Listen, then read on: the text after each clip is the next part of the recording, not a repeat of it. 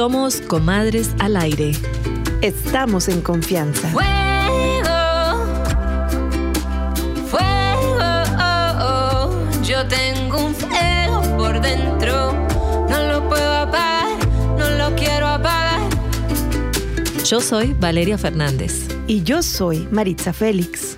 Qué gusto reencontrarnos hoy, comadres. ¿Cómo están? Hablemos, hablemos mucho, mucho, mucho porque nos hace falta conversar, reír, llorar, amar juntas. Comadriemos de la vida, de los amores, de los achaques, del sexo y de la muerte también. Es hora de que hablemos de lo que callamos desde el vientre hasta el subconsciente. Charlemos hoy en especial de eso que nos duele, del luto que llevamos en la ropa y en el corazón de nuestras pérdidas, de los abrazos que no dimos, de las despedidas que se quedaron suspendidas en el aire, de los que nos quedan ya solamente en los recuerdos. A mí me tocó eso, esto de vivir los duelos a larga distancia, Maritza, porque debido a mi situación migratoria en ese entonces no podía salir del país por muchos años. Y fue muy duro. Tuve que aprender a decir adiós desde lejos y sé que no estoy sola. Espero que algún día declaren eso como inhumano, el que no permitan a los inmigrantes regresar a darle sepultura, a estar con sus seres queridos en los últimos momentos. Eso, es un, eso debe ser un crimen contra la humanidad, es lo que eso debe de ser categorizado. Ella es Karina Ruiz, una soñadora y activista en Arizona, y para hablar de su historia tenemos hoy a Beatriz Limón, periodista, amiga y ahora comadre. Beatriz, bienvenida. Cuéntanos. Bueno, es un gusto estar aquí con ustedes. Conozco a Karina desde hace un tiempo por su activismo. Tras una larga lucha política en pro de los inmigrantes, logró cumplir la última voluntad de su padre, Mauro Ruiz. Esta es su historia. No sabemos la verdad cómo fue que nos contagiamos de COVID. Eh, yo quiero uh, suponer de que mi papá fue el primero que lo contagió porque él fue el primero que se enfermó. Cuando nos dieron el acta de defunción, él tenía ya siete días con COVID y dos con neumonía. Y nosotros estábamos todos enfermos, desde mi mamá, mi, mi esposo, mis niños.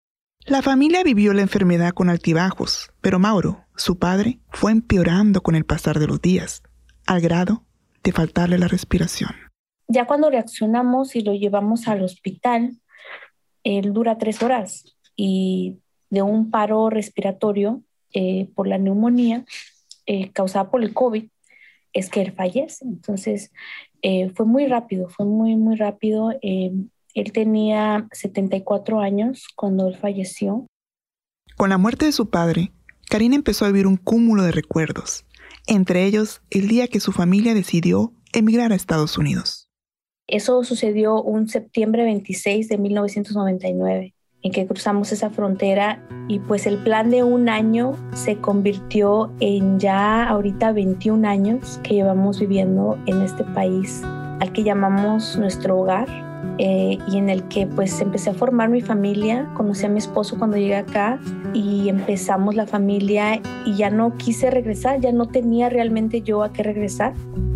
Como inmigrante indocumentada se dio cuenta de las barreras que tenía que afrontar entre ellas las políticas impulsadas por Donald Trump, que le truncaron la posibilidad de enterrar a su abuela María Barrita en México por carecer de estatus migratorio en el país, y la posterior revocación de DACA, una protección contra la deportación que le hubiera permitido viajar.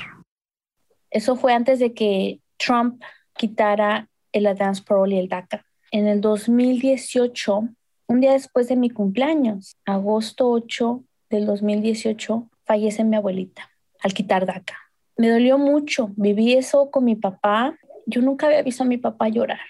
Y cuando él se despidió de ella, él lloró. Tú eras tu papá, un hombre tan fuerte que nunca lo había visto llorar, despedirse de su madre y quebrarse. Es algo que muchos inmigrantes pasan. Yo soy solo una historia de miles, de millones de personas que pasan por eso. Y desafortunadamente tuvimos que vivir eso así. Bueno, mi abuelita fallece y pues me quedé con ese dolor y recientemente, el año pasado, el año pasado es cuando mi papá se enferma de COVID. En noviembre, el cumpleaños en noviembre 21, noviembre 21 es, el cumpleaños de mi papi y él fallece noviembre 25. Otra vez el dolor. Y ahora el dolor era de allá para acá, ¿no? Porque yo tenía a mi papá acá conmigo, pero mis hermanos no. Fue bastante difícil, pero lo que más me dolía eh, en medio de todo mi duelo y mi dolor era no poderle llevar a mi papá a mis hermanos. Otra vez la historia se repetía. Entonces yo decía, eso es lo que más Yo le pedía perdón a mis hermanos, yo les decía, perdón, perdón, porque no puede traérselos. Y ellos me decían, no, es que no es tu culpa. Pero gracias a que una jueza de Nueva York ordenó a principios de diciembre a la administración de Trump que restaurara el programa DACA, pudo llevar el cuerpo de su padre embalsamado desde Phoenix a San José de las Huertas, Oaxaca. Creo que mandó esa orden precisamente para que yo me levantara. Yo creo que sin esa, esa orden de esa corte yo no me hubiera levantado, yo tal vez me hubiera tirado a la depresión, me hubiera tirado a, a negar de que mi padre había fallecido, pero tuve que sacudirme el polvo, tuve que limpiarme las lágrimas y decir, hay gente, hay gente que me necesita, pero bueno, se logra conseguir un vuelo en enero, él fallece en noviembre y te estoy hablando de que hasta enero pudimos transportarlo, enero 15.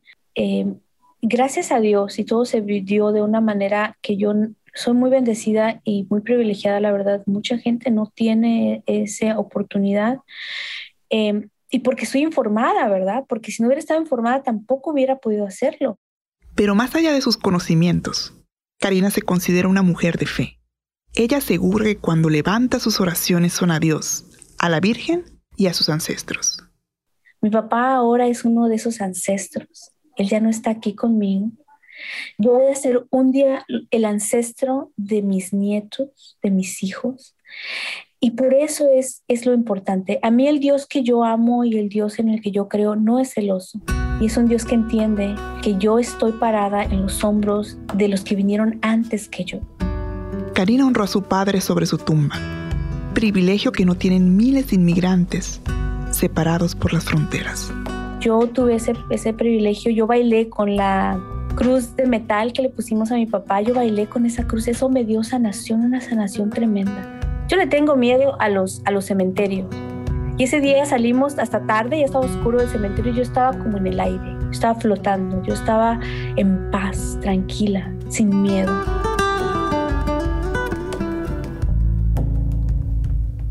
Karina enterró a su padre y es muy doloroso.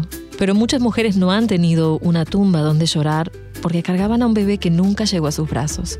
Porque viven, a lo mejor en silencio, pérdidas de embarazo que pocos saben. Es que a veces nos cuesta mucho trabajo hablar de lo que nos duele, porque compartir nuestros momentos más vulnerables nos hace sentir desnudas y eso nos asusta. Pero luego hay mujeres que nos inspiran a abrirnos y hablar de estos momentos que nos dan miedo, que nos pesan, pero que como ya lo hemos dicho antes, se convierten en estas rendijas, Valeria, por donde nos entra la luz. Así es, Marisa. Y para iluminarnos, tenemos a Yesenia García que nos acompaña, una comunicadora e influencer de Arizona que hoy se convierte en nuestra comadre. Yesenia, bienvenida, gracias por compartirte con nosotros, así como dice nuestra Vale. Sabemos que has tenido un camino largo, doloroso de fertilidad y que este camino ha estado marcado por las pérdidas quiero empezar con decir que muchas veces uno piensa que el ser mamá es una cosa tan fácil. Eh, yo antes pensaba, voy a tener tres hijos y los voy a tener a esta edad y a esta edad y, y no fue así, mi historia no fue así. ¿Cómo fue? Cuéntanos. Mi primer pérdida de embarazo fue en el 2012 tenía creo cinco o seis semanas. No sé qué pasó, al principio me echaba mucho la culpa, qué fue lo que hice, por qué me pasó a mí. A los tres meses me volví a embarazar y gracias a Dios todo salió bien. Ahora tengo una niña hermosa de siete años. Yo en ese entonces no sabía que iba eh, todavía a tener más pérdidas de bebés, ¿no? Después de tu hija y de cumplir con tus metas profesionales, decidiste intentarlo de nuevo, ¿no? Dijiste, bueno, ya, este es el momento. Sí, salí embarazada, creo que fue en septiembre del 2018. ¿Y qué pasó? Es que se me vino el bebé y era un dolor intenso, no lo aguantaba, que fui, sentía que era como vómito a la misma vez, pero que me quería desmayar. Terminé acostada en el suelo del baño y que le dije a la niña, ve llámale a tu, a tu tía, le dije, porque mi hermana ese entonces estaba viviendo conmigo. Y me acuerdo yo, pobre de mi niña, que me miró ahí en el baño tirada y solo seis añitos y y escuché que le dijo, tía, tía, tía, come get my mom. Le decía, por favor, mi mamá está tirada en el suelo. Yesenia, ¿y cómo le explicaste a tu hija tan chiquita lo que te había pasado en ese momento? Pobrecita, me acuerdo cuando se lo dije, lloró tanto la pobre y decía, ¿por qué? ¿Por qué Diosito se llevó al bebé? Y yo así como que no sé ni cómo explicártelo porque yo tampoco sé, solo quiero que sepas que Diosito hace las cosas como Él quiere, eh, son a su tiempo, no a lo de uno ser fuerte, yo sentía que tenía que ser fuerte, pero a la misma vez quería arrumbarme en una esquinita y llorar porque no lo entendía. Creo que me pegó mucho más fuerte porque fue a las 12 semanas, porque ya le había dicho a la niña, porque me quebró el corazón escucharle llorar, porque mis papás no pudieron venir, porque mi marido no estaba aquí, o sea, era un montón de cosas al mismo tiempo. Y aún así, ¿no perdiste la fe? En el 2019 lo volvimos a intentar y tuvimos otra pérdida Luego, en junio del 2020, otra vez, eh, igual, eh, normalmente como a las cinco o seis semanas. Y yo me acuerdo que esa vez decía, no voy a hacer nada malo, no voy a, o sea, aquí voy a estar, no voy a hacer nada, estamos en la pandemia, tengo que salir, o sea, de cuidarme 100% de no hacer nada que yo pensaba que iba a ser algo malo. Quiero que sepan que, que en esto nunca es de que alguien, tú misma haces algo malo, son cosas que pues pasan. En diciembre de este año pasado, volví a salir embarazada dije yo, pues no lo intenté, entonces salí embarazada, quizá Dios me quiera decir que esta vez sí se va a hacer. Otra vez, los niveles no iban subiendo como tenían que subir y así como que esta vez yo sí me lo había creído de que esta vez sí se iba a hacer. Entonces, esta también me pegó un poquito más fuerte porque dije yo, yo tenía toda la esperanza de que esta sí se iba a hacer. Y en este embarazo, en diciembre, dije yo, no, yo tengo, si yo me siento feliz porque salí embarazada, yo quiero sentirme feliz. Y si pasa más adelante de que vuelve a pasar, pues ni modo, pues entonces acepto mi tristeza en ese momento. Pero en este momento me siento tan feliz de que estoy embarazada y ojalá con el favor de Dios salga bien, de que lo voy a disfrutar y no voy a pensar en que qué malo puede pasar.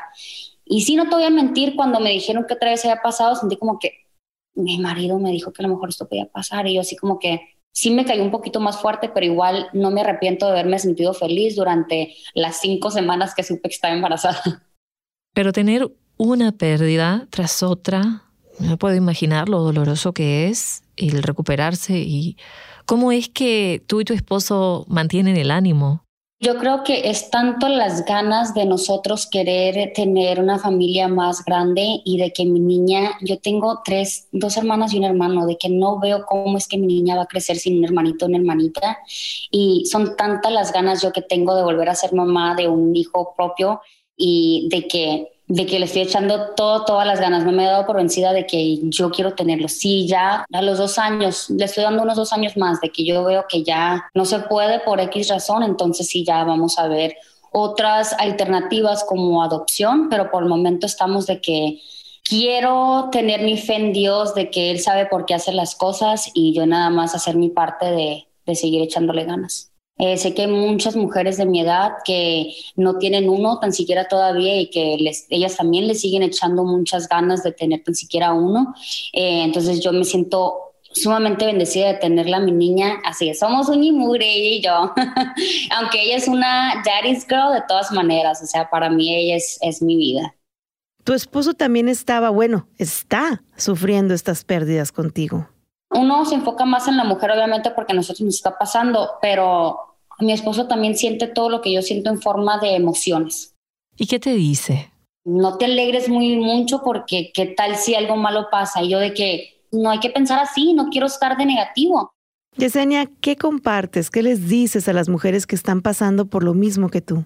Que entre mujeres nos comprendamos, nos apoyemos, no nos juzguemos y siento que si más compartiéramos, más nos apoyáramos también. Muchísimas gracias, Yesenia, por compartirte con nosotros. La verdad que lo apreciamos muchísimo. Y gracias también por hacer la voz por todas las otras mujeres que quizás están sufriendo esto en soledad y que hoy contigo y con tu historia se sienten acompañadas. Estás escuchando Comadres al Aire. Vamos a una pausa. Y al regresar nos acompaña Jimena González, una tanatóloga con la que vamos a hablar de cómo vivir el duelo. No te vayas, volvemos en un minutito.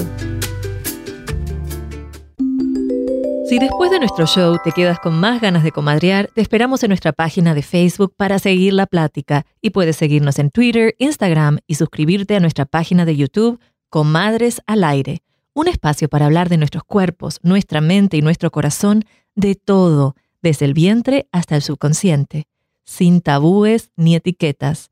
Estamos en confianza. Fuego, fuego, oh, oh. yo tengo un fuego por dentro. Estás escuchando Comadres al Aire. Valeria, te voy a contar algo. Cuando conocí a nuestra próxima invitada, a nuestra próxima comadre, yo sentí paz. Y eso que las dos estábamos trabajando en ese entonces en una redacción de noticias y bueno, tú ya sabes lo que es esto, el estrés y todo lo que se vive ahí. Ella me habló del yoga, yo al principio me reía y después mi primera meditación fue con ella y después empecé a platicar de estos paréntesis que voy teniendo en mi vida y que no los voy cerrando y que sé que no soy la única, ¿no? Y sé que estás hablando de Jimena González porque a mí me pasó exactamente lo mismo. Jimena es una tanatóloga mexicana y para los que no saben, es una persona que se especializa en brindar consejería sobre el duelo. Además, Jimena es emprendedora y bueno, ¿qué más hace? Muchas otras cosas. Mil cosas. Te digo, me puso a meditar a mí. bueno, Hoy Jimena nos acompaña porque nos va a ayudar a entender qué es esto que sentimos cuando llegan estas despedidas a veces agravadas por la distancia, como me pasó a mí, como a Karina, el tiempo, la pandemia y también muy inesperadas. Primero, Jimena, bienvenida, gracias por hacerte comadre. Yo creo que debemos empezar esta conversación hablando de lo que es el duelo, porque a veces no sabemos que lo estamos viviendo o a veces nos negamos a aceptar estamos en una de sus etapas. Mira, Maritza, el duelo es un proceso natural que experimentamos los seres humanos a la hora de vivir cualquier tipo de pérdida, ya sea una pérdida de la salud, una pérdida del sentido de vida, la pérdida de un ser querido, la pérdida de la juventud.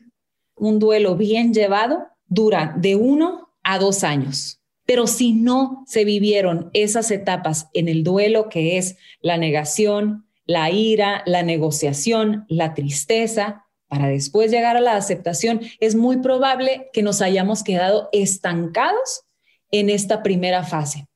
Ahorita estamos experimentando por todo lo que está ocurriendo a nuestro alrededor que esas fases o esas emociones se están magnificando. ¿Ok? Estamos mucho más deprimidos, estamos mucho más enojados, estamos en una negación, cómo comenzamos en la negación de no, el coronavirus no existe, ¿no? Es una invención, lo están haciendo para sacar dinero, lo están haciendo las vacunas tampoco. Entramos todos como en una especie de negación colectiva. Lo único real que tenemos, lo único certero que tenemos en esta vida es la impermanencia. Y de eso ahorita en esta etapa de pandemia nos ha caído el balde de agua fría para darnos cuenta que todo es realmente un instante. Y justo ahí es donde estamos muchos en esta pandemia. Se siente como si el mundo entero estuviera de luto. Constantemente estamos experimentando pérdidas desde que nacemos. Sin embargo, no nos enseñan o no nos van dando una guía de cómo vivir y cómo expresar para poder llegar a la sanación y la aceptación de ese duelo y vamos guardando o acumulando duelos a lo largo de nuestra vida hasta que llega un punto que todo se, se derrumba, nos afecta de una manera emocional, de una manera física, de una manera espiritual. ¿Cómo podemos acompañar a alguien que esté en duelo? O sea, ¿qué hacemos y qué no hacemos? Porque en este año hemos aprendido todos a lidiar con esto a la mala y la distancia. En ningún momento le vamos a hacer pensar al doliente que estuvo mejor lo que le pasó, ¿no? Eso no va a pasar.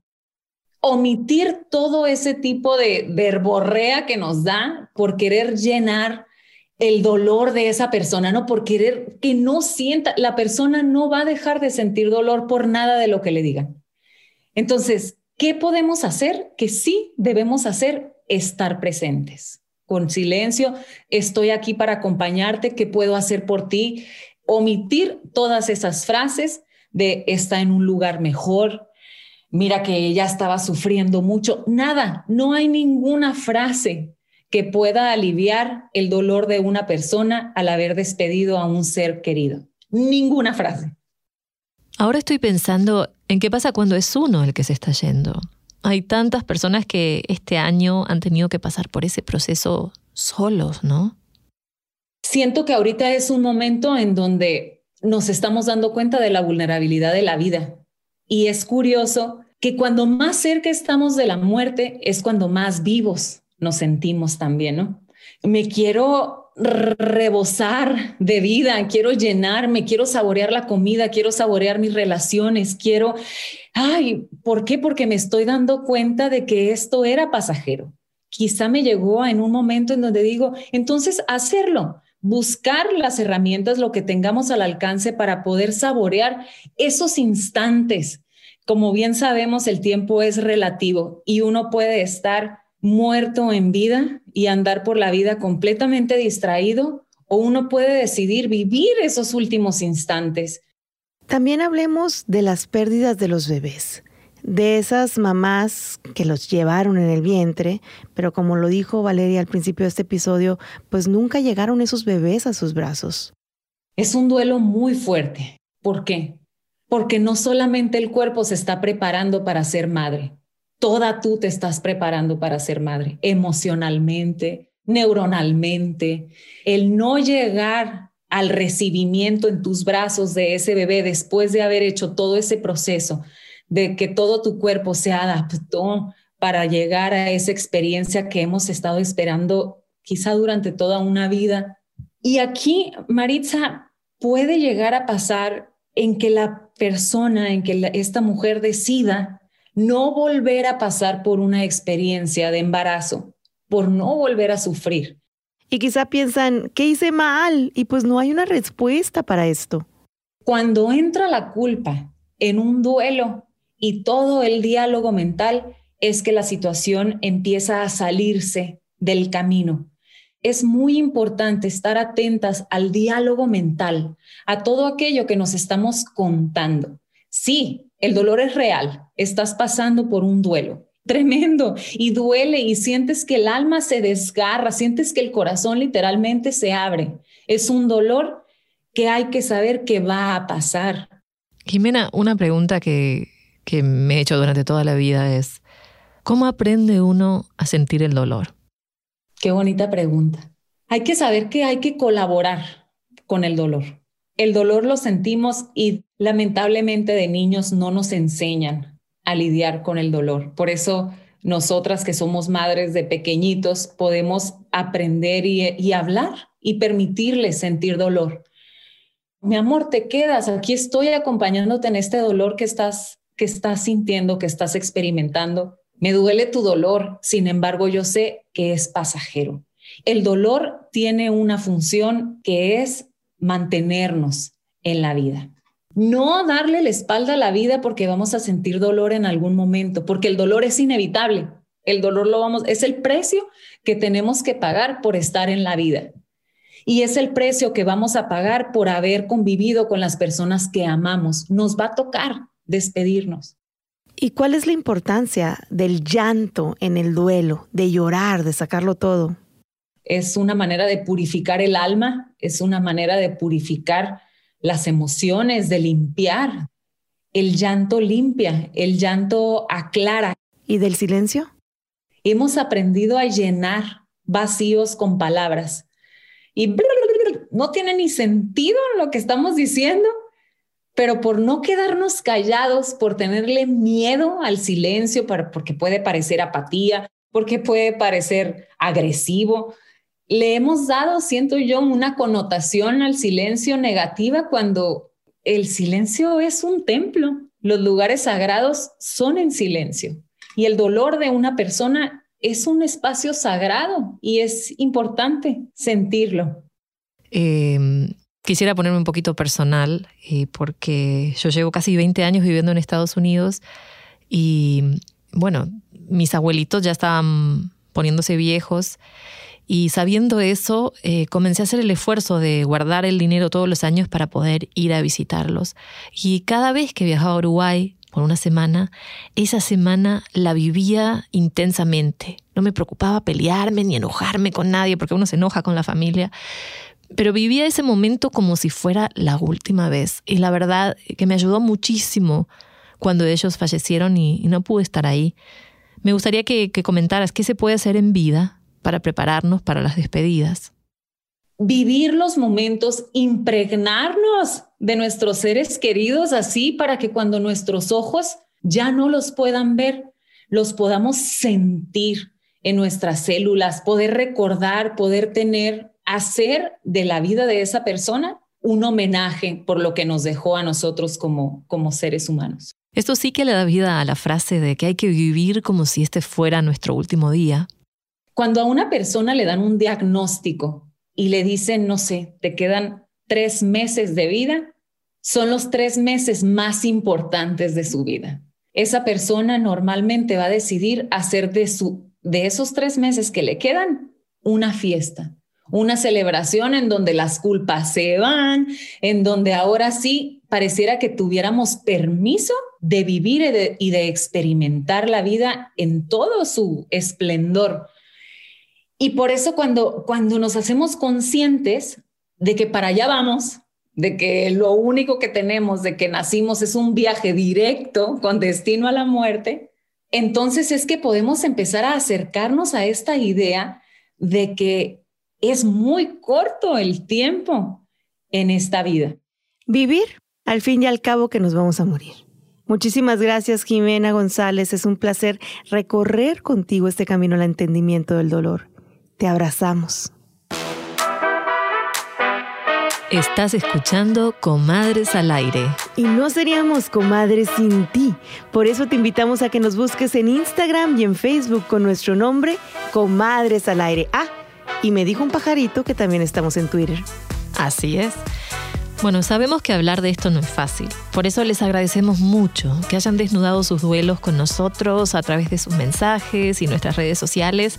Aquí estamos, estamos para acompañarlos, para compartir y para crear comunidad. Vamos a escucharlos. Mi esposo fue diagnosticado a la edad de 37 años con cáncer de páncreas en etapa 4, que debido a los 36.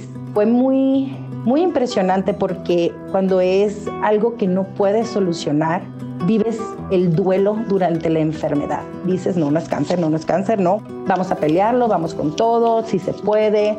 Y llega un momento en que dices, se acabó. Y pues tienes que aceptar. Varias de las cosas que el duelo me ha enseñado, a ver cómo la relación con mi esposo no se terminó el día que se fue, no, no, no murió. La relación se transformó y el amor ahí sigue. Él sigue ahí presente de infinitas maneras. El reto más difícil es continuar la vida, pasito a pasito, minuto a minuto, ir encontrando alegría y propósito. Y ya llegó la hora de despedirnos. Valeria me encanta porque nos vamos con el corazón conmovido y con la conciencia abierta, agradecidas hasta el tuétano por tanto. Y comadres, ya saben, les mandamos un apapacho. Así es, con toda el alma les agradecemos por su tiempo y no se olviden que pueden escuchar este podcast visitando nuestro canal de YouTube o en Spotify y iTunes. Estamos como Comadres al Aire. Y nos despedimos hoy con otra canción fabulosa de la Muna, inspirada en el tema de hoy, el duelo. Se me fue mi papá, se me fue mi papá, se me fue mi papá y nadie comprende. Comadres al Aire es una producción de Ave Phoenix Productions. Se transmite por radio bilingüe. Nuestras productoras ejecutivas son Maritza Félix y Valeria Fernández. Ingeniero de sonido, Francisco Flores. Reportera, Beatriz Limón. Productora, Virginia Lora. Música, La Muna. Consultor, Rubén Tapia. Gracias a Regina Rebatzova de Open Conversation. Gracias a ti por escucharnos.